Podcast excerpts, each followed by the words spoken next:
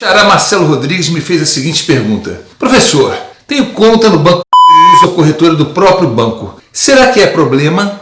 E eu respondi para ele: Com certeza sim. E perguntei se ele já conhecia aquela passagem bíblica, a parábola chamada A Casa sobre a Rocha. Esse episódio bíblico diz o seguinte: Portanto, quem ouve estas minhas palavras e as pratica é como o homem prudente que construiu a sua casa sobre a rocha. Caiu a chuva, transbordaram os rios, sopraram os ventos e deram contra aquela casa e ela não caiu, porque tinha seus alicerces na rocha. Mas quem ouve estas minhas palavras e não as pratica é como um insensato que construiu a sua casa sobre areia. Caiu a chuva, transbordaram os rios, sopraram os ventos e deram contra aquela casa e ela caiu, e foi grande a sua queda. Quando Jesus acabou de dizer essas coisas, as multidões estavam maravilhadas com seu ensino, porque ele ensinava como quem tem autoridade e não como os mestres da lei. Na passagem, Jesus está falando do saber viver de acordo com seus ensinamentos. Quem vive de acordo com o que o Filho de Deus ensina está seguro na vida terrena e na vida vindoura, na salvação para a vida eterna.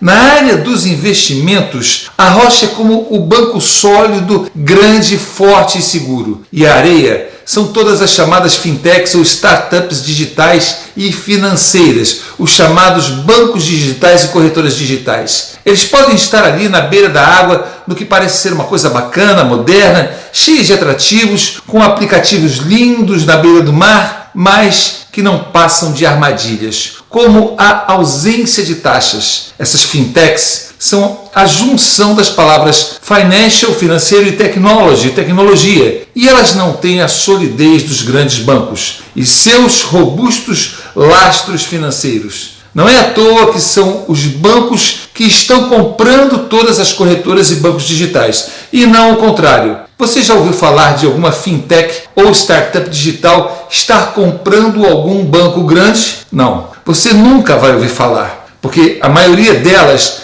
não tem dinheiro, nem sequer dão lucro. Virou moda agora abrir fintech, atrair principalmente os jovens com aplicativos fantásticos e ausência de taxas supostamente vantajosas. Tudo isso apenas para venderem elas próprias para algum grande banco. É assim que elas ganham dinheiro. Elas mal dão lucro e não ensinam ninguém a investir. Muito pelo contrário, pois elas vendem os mesmos produtos dos bancos, só que muito piores, porque tiram a comissão deles e ainda pagam comissão dos assessores financeiros, tirando do seu dinheiro. Se gerentes, assessores financeiros ou agentes de investimento soubessem investir, eles seriam ricos e não empregados comissionados. Enriquecer se aprende com ricos, especialmente com os que saíram do zero. Você nunca verá um homem sábio edificar uma casa sobre areia ou um investidor bem-sucedido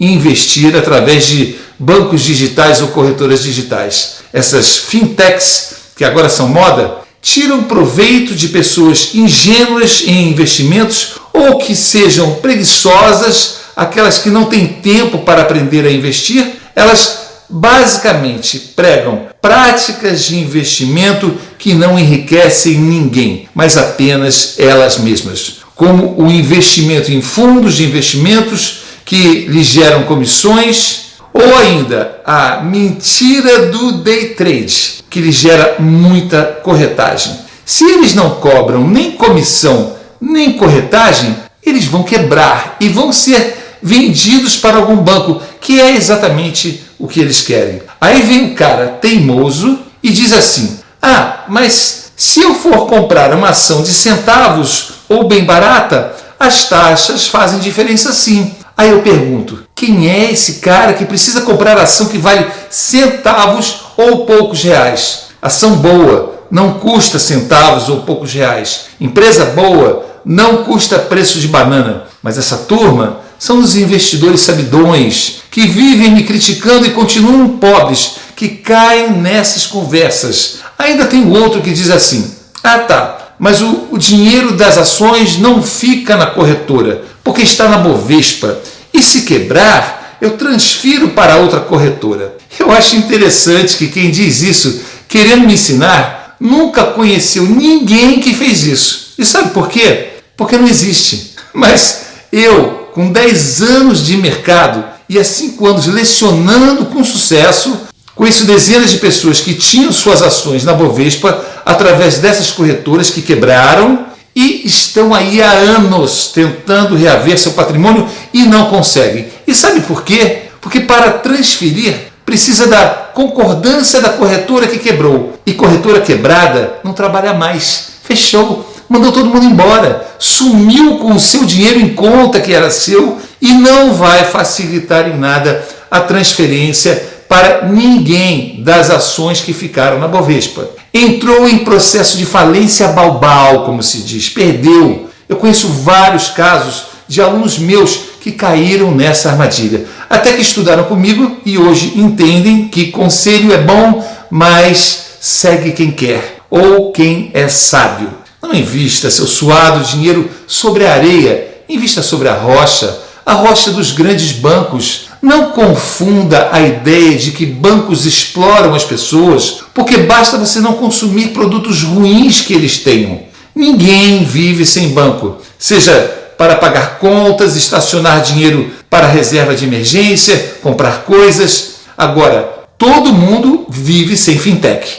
Todo mundo vive sem banco digital ou corretora digital. Ninguém precisa deles para investir. Aliás, eles só atrapalham. Ninguém precisa de assessor financeiro para aprender a investir. Seja você mesmo o próprio gestor da sua carteira de investimentos se você aprender a investir direito e cuidado para não ser nos cursos que essas fintechs promovem, você vai economizar tempo e dinheiro. Vem para a bolsa, você também, mas vem do jeito certo. Acorda, Brasil. Ninguém segura mais o investidor de longo prazo que conhece as armadilhas do mercado. É assim que funciona aqui nos Estados Unidos. Metade da população investe na bolsa do jeito certo você não vê essa proliferação de fintechs financeiras nos Estados Unidos. Isso é uma moda típica de terceiro mundo, de população desinformada e sem educação financeira,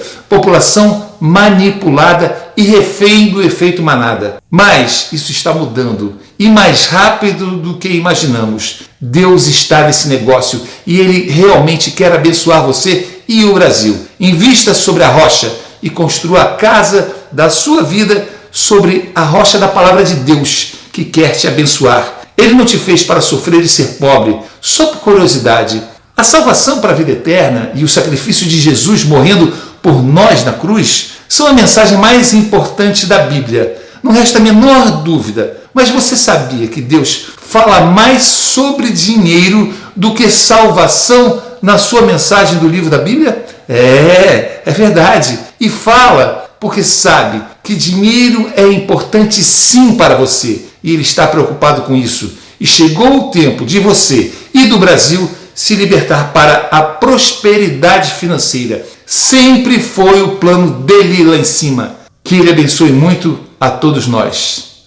Pessoal, a gente está no Museu da Bíblia. Essa é a parte das crianças, ó. Toda a Bíblia explicada de forma lúdica para as crianças e aqui tem um livrão da Bíblia, né? E aqui é um é um aplicativo próprio do museu, ó, onde você vai fazendo uma visita guiada pelo museu. São mais de seis andares de interatividade. É considerado o museu interativo mais o museu mais interativo do mundo. Fantástico. A gente vai mostrar um pouco mais para vocês